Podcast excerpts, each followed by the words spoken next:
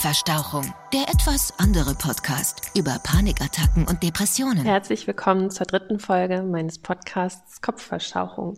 Ich freue mich, dass du wieder dabei bist. Die heutige Folge ist ein bisschen anders als meine letzten Folgen. Zum einen, weil ich ähm, den Text diesmal nicht ablesen werde und zum anderen, weil ich mir überlegt habe, meine Geschichte ganz kurz zu unterbrechen.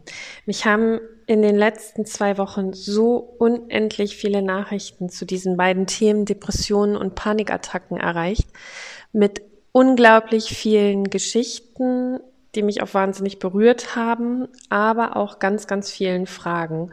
Und daraufhin habe ich mir überlegt, dass ich meine Geschichte unterbreche um euch ein paar Fragen zu beantworten, beziehungsweise um einfach einen Gesamtüberblick zu geben, was bei mir eigentlich genau los war. Ich weiß auch, dass es einigen nicht sehr leicht fällt, beziehungsweise schwer fällt, ähm, nicht nur darüber zu sprechen, sondern sich auch die Geschichte von anderen anzuhören.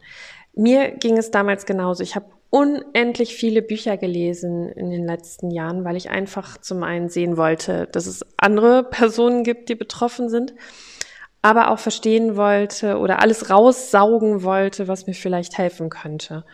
Manchmal konnte ich diese Bücher aber auch nicht zu Ende lesen, weil das bei mir so ein, ein krasses Gefühl ausgelöst hat. Ich wollte mich eigentlich über diese Attacken und Depri-Zeiten hinaus überhaupt gar nicht damit befassen. Und es ist ja schon so, dass ähm, viele Symptome sich gleichen, vieles wirklich ähnlich ist, aber manche Dinge auch eben ganz unterschiedlich sind. Und da habe ich manchmal auch ein bisschen Respekt oder vielleicht sogar auch Angst davor gehabt, dass ich jetzt irgendwie äh, denke, oh Gott, ja stimmt, das hattest du noch gar nicht, nachher hast du das auch oder äh, nachher kommst du da nicht mehr raus, weil die und die Person hat ja das 30 Jahre gehabt und ähm, das war echt ein bisschen schwierig. Deswegen möchte ich euch heute einfach ein, ja, vielleicht Rundumblick geben, was bei mir die letzten Jahre los war und vielleicht auch ein bisschen, was mir geholfen hat. Den ersten Teil meiner Geschichte habt ihr ja schon gehört, dass eigentlich alles anfing, als ich damals in den Job gegangen bin mit meinem cholerischen Chef, der wirklich richtig, richtig krass war. Und ich denke, wenn ich rückblickend mir alles anschaue, alle Therapien, alle Gespräche dazu, alle Erfahrungen, steht über allem bei mir, was die Panikattacken betrifft, ein großes Wort. Und dieses Wort ist Kontrollverlust. Ich glaube, ich bin ein Mensch, der so erzogen wurde von, von meinen Eltern, teilweise auch von meinen Großeltern, bei denen ich mit aufgewachsen bin, immer über alles die Kontrolle zu haben und vor allen Dingen Kontenance zu wahren. Gerade nach außen hin. Also wir sind, ähm, ich komme sicherlich aus einer guten Familie, aus einer intakten Familie und einer sehr liebevollen Familie. Ähm, dennoch war es so, dass ich auch vorgelebt bekommen habe als weibliches Rollenbild durch meine Mama und auch durch meine Oma, immer stark zu sein, keine Emotionen zuzulassen und einfach straight meinen Weg zu gehen, Karriere zu machen und Leistung zu bringen. Ich sage das jetzt absichtlich so hart, weil so war es. Und so war natürlich auch ein bisschen der Anspruch von zu Hause, ähm, den ich erfüllen wollte in gewissem Maße vielleicht auch erfüllen musste und mich selber dabei einfach komplett vergessen habe. Ich denke, vielleicht so seit fünf, sechs Jahren durch meine letzte Therapeutin, die oh, ich kann euch gar nicht sagen, wie ich diese Frau liebe, wie die mich gerettet hat, wie sehr die mir erklärt hat, was bei mir falsch läuft und, und wie sehr ähm, ich dadurch erstmal überhaupt verstanden habe, woher diese Attacken kommen und woher auch diese Depressionen kommen, die mir so sehr die Augen geöffnet hat, ähm, war es echt ein krasser Weg. Ich habe mehrere Therapeuten verschlissen sozusagen und auch ausprobiert. Und ich kann euch nur raten, wenn ihr irgendwie das Gefühl habt, dass euer Therapeut für euch nicht passt oder nur weil euer Umfeld sagt, ja, mach mal eine Therapie, sprich mal mit jemandem Außenstehenden, müsst ihr da nicht hingehen, wenn ihr ein blödes Gefühl habt. Hört auf euren Bauch. Auch eine mega wichtige Lesson learned äh, der letzten Jahre für mich.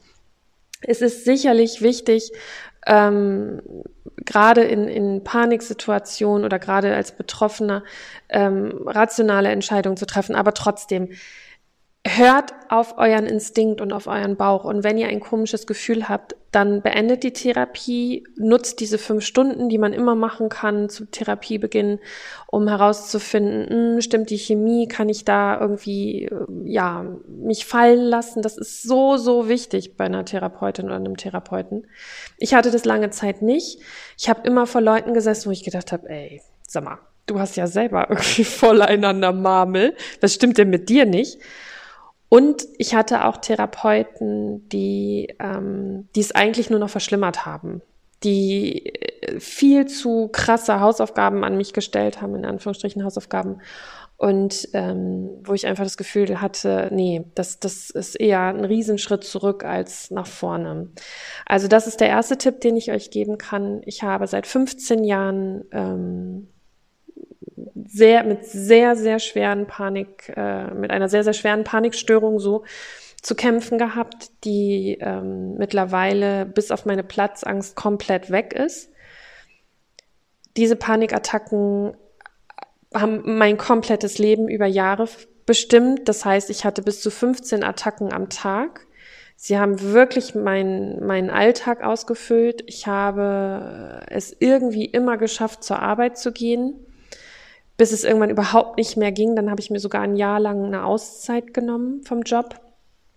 Gefühlt habe ich in diesem einen Jahr nur geschlafen und nur versucht, irgendwie wie, wieder Bodenhaftung zu bekommen. Ich war völlig, ähm, ja, wie soll ich das sagen? Ich war in dieser Angst völlig verkapselt. Mein Radius hat sich immer mehr zugeschnürt. Am Anfang war es so, dass ich ähm, nicht Auto fahren konnte, beziehungsweise nicht Bahn fahren konnte, nicht fliegen konnte. Ich habe euch ja die Geschichte schon erzählt, die mir da im Flieger passiert ist. Und es hat sich immer enger geschnallt, immer enger. Es ging nichts mehr. Ich konnte nicht mehr alleine sein. Ich konnte nicht mehr, ähm, wenn ich, oder anders gesagt, wenn ich vor die Tür getreten bin, dann hatte ich Angst. War ich zu Hause, hatte ich Angst. Die Attacken haben mich mitten in der Nacht eiskalt erwischt. Ich konnte nicht mehr einkaufen gehen, weil vor jeder Schlange, äh, Kassenschlange, ich das Gefühl bekam, oh Gott, oh Gott, oh Gott, ich, ich ähm, werde hier sterben. Ähm, also jegliches Transportmittel war für mich wirklich schlimm. Ähm, und jeder Restaurantbesuch war die Hölle. Ähm, wenn Freunde gesagt haben, komm, wir gehen mal einfach was Schönes essen, habe ich da gesessen und habe gedacht, ich muss nach Hause, ich muss nach Hause. War ich zu Hause, hatte ich wieder eine Panikattacke.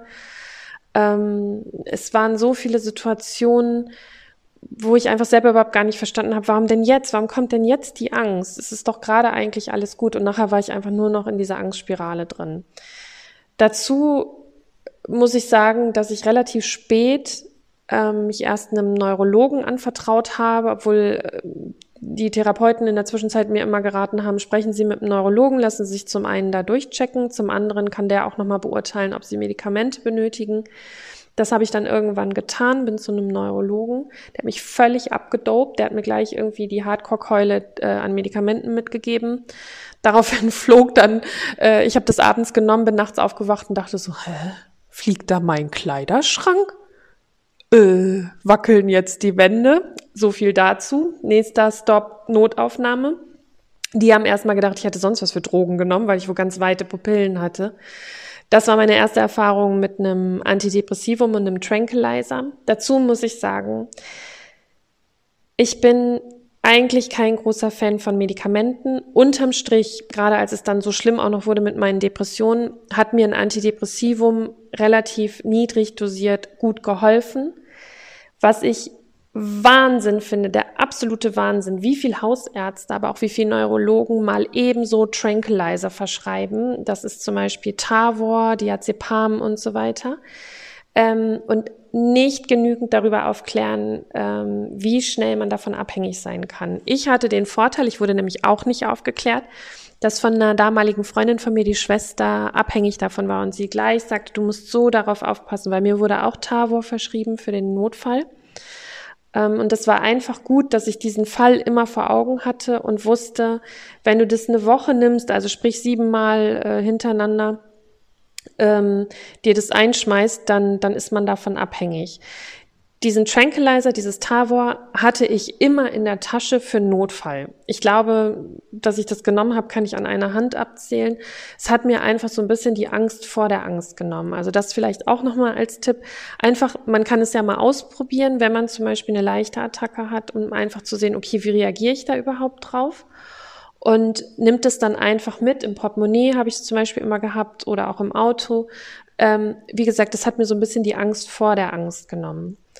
Dann ist es sicherlich so, dass man sich auf jeden Fall durchchecken lassen sollte. Es gibt auch andere Auslöser, die zum Beispiel für Depressionen oder für Panikattacken zuständig sind. Ähm, Thema Schilddrüse und so weiter. Also man sollte sich auf jeden Fall einem Gesundheitscheck unterziehen.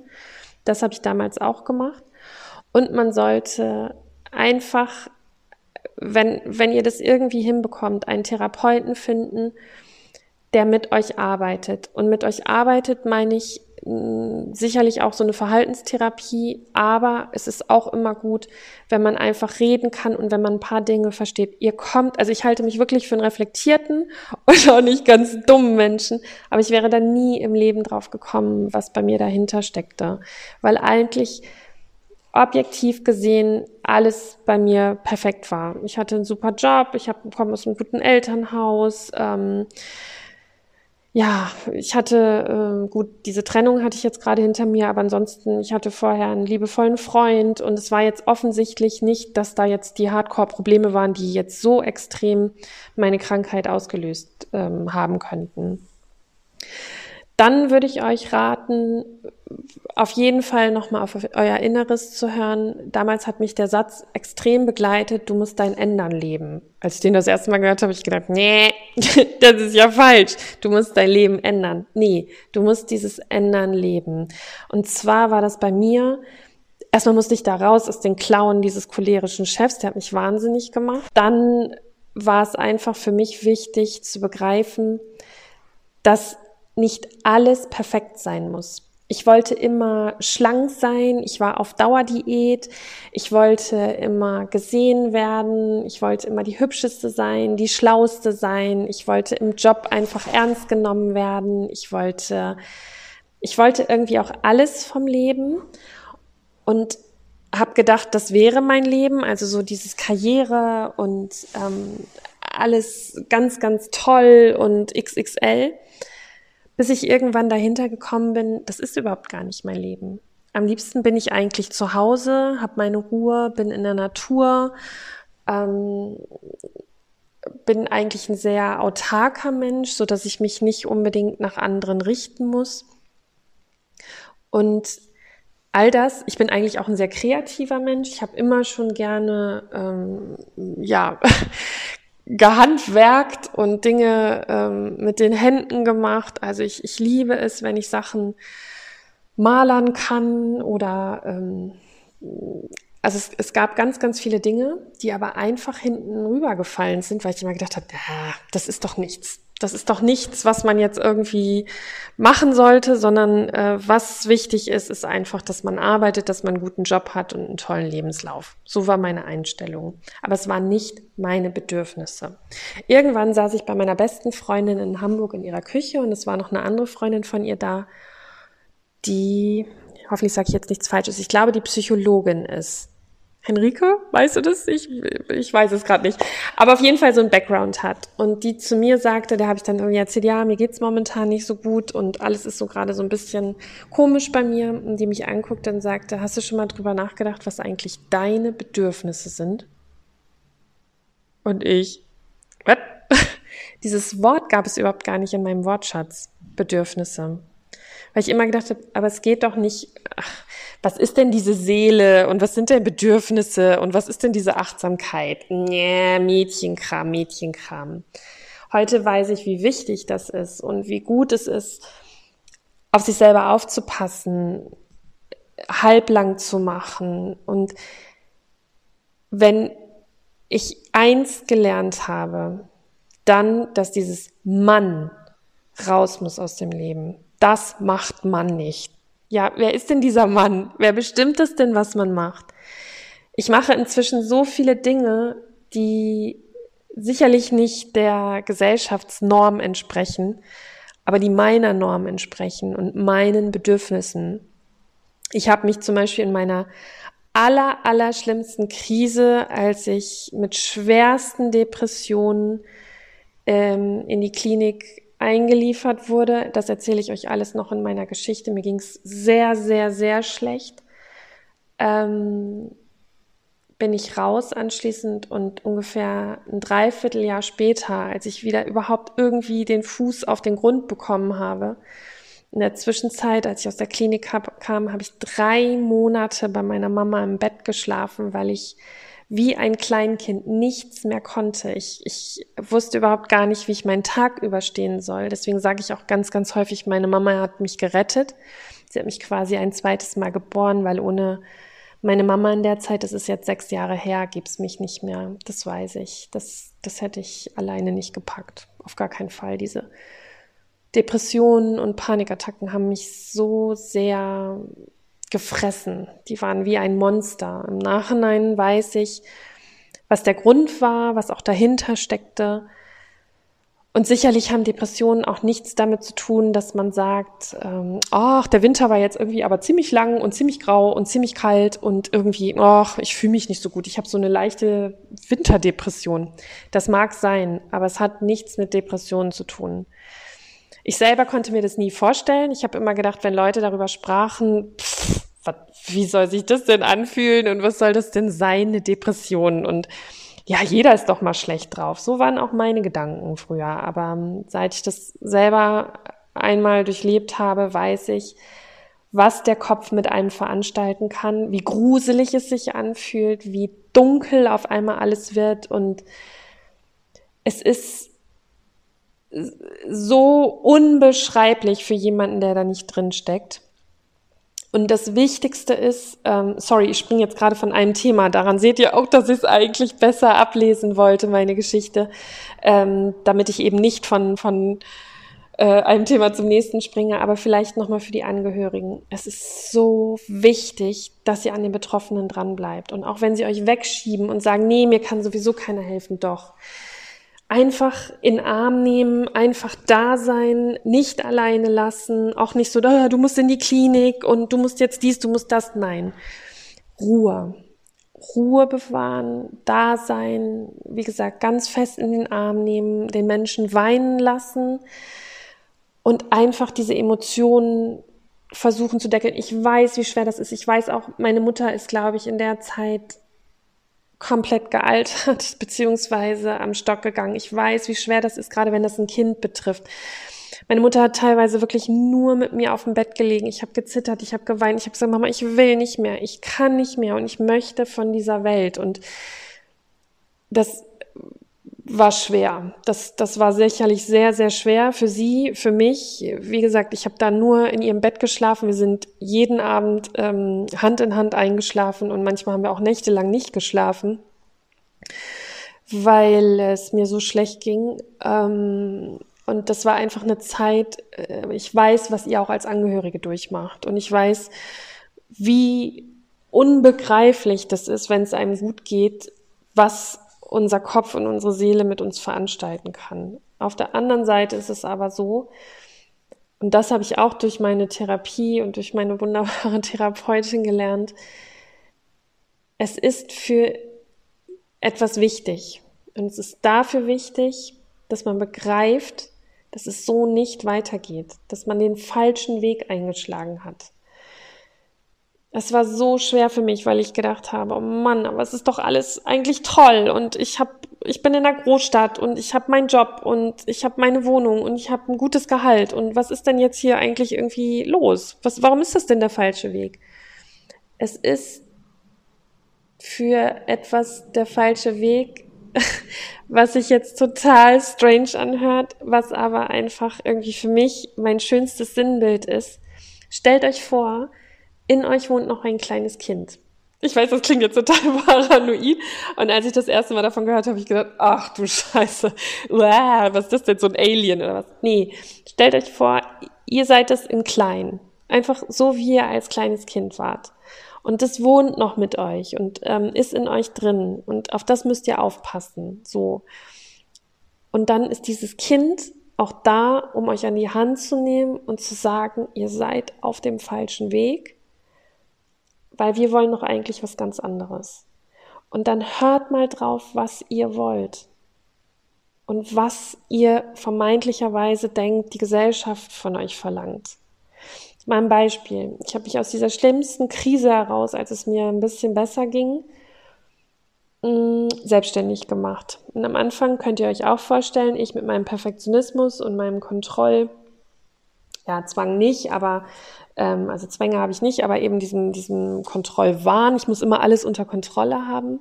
Das war für mich echt hart, richtig hart. Und trotzdem war es auch eine Befreiung, weil ich endlich das sein konnte, was ich sein wollte. Mein größter Luxus ist zum Beispiel, und das weiß ich heute so sehr zu schätzen, dass ich mir nie einen Wecker stelle, sondern immer dann aufwache, wenn ich aufwachen muss. Ich weiß, das geht zum Beispiel nicht, wenn man einen äh, Angestelltenjob hat und das geht auch nicht, wenn du Kinder hast. Das weiß ich, das weiß ich. Für mich war es meine Rettung, weil ich endlich schlafen durfte. Ich bin zum Beispiel überhaupt kein Morgenmensch. Ich muss morgens, ich bin auch nicht grummelig oder so, aber ich muss morgens einfach schlafen und ganz in Ruhe in den Tag starten, weil ich zum Beispiel auch ein richtig krasser Träumer bin. Also mein Träumen ist richtig viel los, richtig viel los. Ich verarbeite sehr, sehr viel im Traum. Und zu 70 Prozent würde ich sagen, wache ich morgens auf und bin fix und fertig. Es passiert nicht selten, dass ich in der Nacht heulend aufwache. Und ähm, ich weiß gar nicht, wie oft ich im Traum schon umgebracht wurde und weiß nicht. Also da kommen meine ganzen Ängste ganz, ganz krass hoch.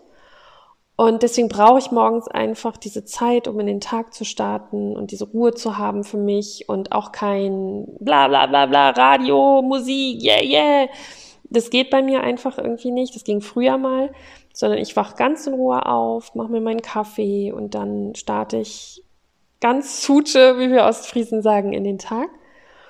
Und dafür habe ich festgestellt, bin ich der totale Abendmensch. Also ab 16 Uhr werde ich richtig produktiv, ähm, was meinen Job angeht. Vorher mache ich halt viel mit dem Hund und mache den Haushalt und ähm, ja, was mir so in den Sinn kommt.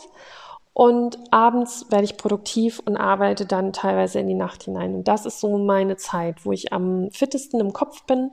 Und das kannst du natürlich im Angestellten-Sein, Dasein nicht umsetzen. Und das, das war schon immer was, was mich sehr belastet hat.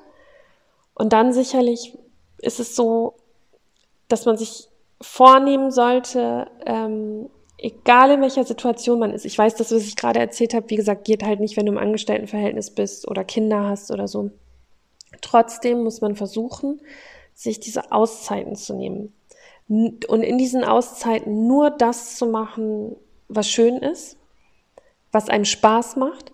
Oder aber auch eine Übung, die ich sehr gut fand, jeden Abend im Bett zu liegen und sich zu sagen, was war heute schön? Und ich sage euch, selbst in den Tagen meiner tiefsten Depression gab es immer einen Moment, der irgendwie schön war. Was ich zum Beispiel nie verloren habe, selbst als ich da in der Klinik war in Hamburg, ähm, mein Humor. also ich hatte immer irgendwie in der tiefsten Traurigkeit, gab es immer einen Moment, wo ich trotzdem lachen konnte. Und das war so schön. Ähm, und ich glaube, was mir unterm Strich geholfen hat, war gar nicht so dieses ähm, ach, ich muss mich in die Situation begeben und ich muss das aushalten. Ganz ehrlich, es gibt heute noch Situationen wegen meiner Platzangst, die eben geblieben ist, die ich vermeide. Und trotzdem ist es aber so, dass ich Schritt für Schritt mich wieder ins Leben zurückgehangelt habe, indem ich einfach Dinge geändert habe. Das kann ich jetzt nicht verallgemeinern, weil dafür müsst ihr euch einfach ähm, selber reflektieren, am besten eben wirklich mit einem Therapeuten oder einer Therapeutin, wo ihr das Gefühl habt, ihr seid gut aufgehoben. Und seid auch nicht zu ungeduldig mit euch. Diese Sachen brauchen Zeit. Sie brauchen einfach verdammt viel Zeit. Ich weiß, wie scheiße das ist. Und ich sage euch, ich bin der ungeduldigste Mensch der Welt. Aber sie brauchen eben genau diese Ruhe und dieses, dieses Dasein. Wir sind viel zu lange als Betroffene über unsere Seele drüber gebrettert. Immer schön mm, Vorwärtsgang, nochmal im Rückwärtsgang, rüber, rüber, rüber.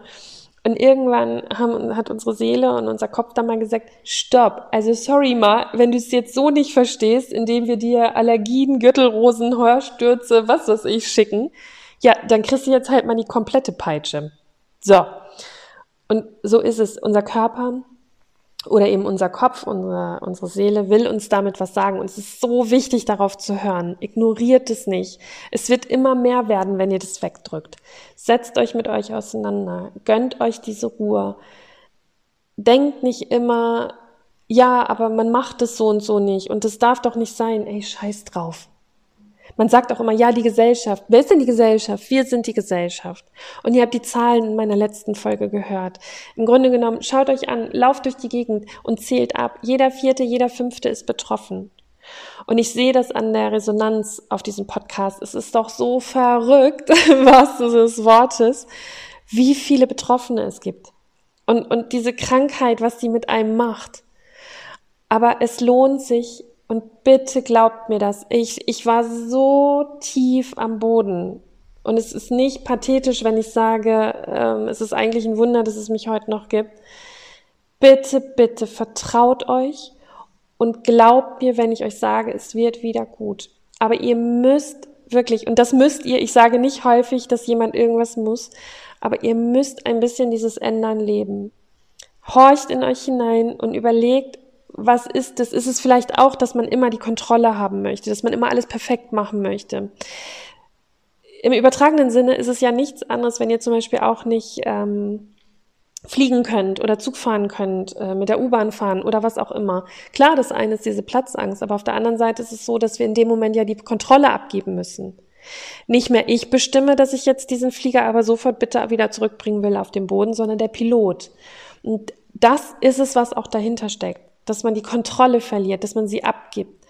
Und ich glaube, bei mir war mein Chef, dieser cholerische Chef, ganz, ganz ähm, doll dafür verantwortlich, obwohl ich ihm das gar nicht zugestehen möchte, dass er überhaupt so einen Einfluss in mein Leben nehmen konnte. Aber unterm Strich war es irgendwie so. Er hat die Kontrolle übernommen. Und ich wollte das nicht. Ich wollte diese Kontrolle selber behalten. Aber wir müssen nicht immer über alles die Kontrolle haben. Man kann sich auch mal treiben lassen und vor allen Dingen akzeptiert, dass ihr krank seid und ihr dürft krank sein. Es ist okay, ey, es sind so viele Leute krank. So viele Leute müssen auch Medikamente nehmen. So viele Leute haben Zucker, haben Rheuma, haben ich weiß nicht was alles, Migräne. Es gibt so viele Leute, die krank sind. Und wenn ihr, ich sag immer wieder, wenn ihr ein gebrochenes Bein hättet oder wenn ihr, weiß ich nicht, die Galle gerade rausbekommen hättet oder was weiß ich, dann würdet ihr doch auch nicht aus dem Bett springen und sagen, ach, hier frisch vom OP-Tisch, tschüss. Nein, sondern man gönnt sich dann die Ruhe. Und das Problem bei uns ist, ähm, dass man es natürlich nicht sieht, dass wir keinen Gips am Bein tragen oder dass wir ähm, keine Arme in Verband haben oder wie auch immer. Und das macht es so schwer. Plus, alle reden von Seele. Ja, was ist denn überhaupt die Seele? Wo sitzt es denn? Kann man das irgendwie beim, äh, ja, wenn man durch die Röhre geht, sehen? Also, was ist es denn? Darum habe ich mir dann irgendwann dieses kleine Kind vorgestellt. Nicht im gruseligen Sinne. Als meine Therapeutin das damals sagte, dachte ich, so, nee, sondern im schönen Sinne. Und nehmt es in den Arm und passt auf dieses innere Kind auf. Und, und seid lieb mit euch selber und seid nicht so hart, seid nicht so verdammt hart. Ich sag euch auch, das konnte ich par excellence. Ich stand vorm Spiegel und habe gedacht, oh, du bist so hässlich, Alte, du bist so fett und oh, guck dich an und deine Nase und dein Kinn ist zu lang und deine Oberweite ist zu groß und äh, Hass. Hört auf, euch selber so zu haten. Hört auf damit. Wisst ihr, was ich neulich gedacht habe? Einfach ganz spontan, ich habe darüber auch nichts gelesen oder so, aber ich habe gedacht, es gibt niemanden, denk mal darüber nach, es gibt niemanden, das soll jetzt nicht hier so eine eh so scheiße werden, aber es gibt niemanden auf der Welt, der genauso ist wie ihr. Niemanden, niemanden unter all diesen Milliarden Menschen. Ihr seid einzigartig. Und wenn ihr doch so einzigartig seid, müsst ihr ja perfekt sein. Punkt. Beziehungsweise man will ja eigentlich gar nicht perfekt sein, aber ihr seid so toll, wie ihr seid. Jeder hat was Wunderschönes. Es gibt überhaupt keine hässlichen Menschen. Es gibt nur hässliche Menschen, finde ich, die von innen heraus hässlich sind. Also wenn jemand ein, scheiß Arschloch ist oder irgendwie nur Kacke labert, dann ist dieser Mensch hässlich. Ansonsten gibt es das nicht. Und wie gesagt, seid bitte nicht so hart zu euch selbst. Ich äh, war so kritisch immer mit mir und so, boah, also puh, richtig heftig. Ähm, und das ist scheiße. Auch das trägt dazu bei. Lasst das. Seid lieb zu euch. Tragt die Fürsorge. Tragt die Verantwortung und versucht dadurch einfach diese Selbstsicherheit und dieses Selbstvertrauen ein bisschen wieder zu bekommen. Ihr müsst keine Angst haben, ganz bestimmt nicht. Und das ist es auch, warum man so ungern alleine ist. Man fällt dann ja wirklich wieder so ein bisschen in die Kindheitsrolle, dass man denkt, oh, ich kann dies nicht, ich kann das nicht. Warum sind wir denn so? Weil wir auch ein Stück weit beschützt werden wollen. Aber wir können uns auch selber beschützen. Wir können auf uns selber aufpassen, ganz bestimmt. Ganz, ganz dolles, dickes Ehrenwort. Ich verspreche euch das. Und nochmal, seid geduldig mit euch. Nicht zu streng. Und wenn Dinge nicht klappen, wenn ihr zum Beispiel euch vornehmt und sagt, okay, ich fahre zwei Autobahnabfahrten und ihr schafft es nicht, dann, dann ist es einfach noch nicht so weit. Das kommt dann eben beim nächsten Mal. Ich konnte teilweise ähm, zu Hause in Emden nicht von, von mir zu Hause zu meiner Oma fahren und die wohnt direkt um die Ecke. Das ging nicht. Und heute denke ich nicht mehr mehr drüber nach. Aber es braucht diese fucking Zeit. Und wenn ihr euch die gebt, wie gesagt, ich verspreche euch, es wird gut.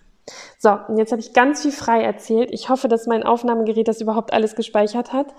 Ähm, in der nächsten Folge mache ich weiter mit meiner äh, Geschichte.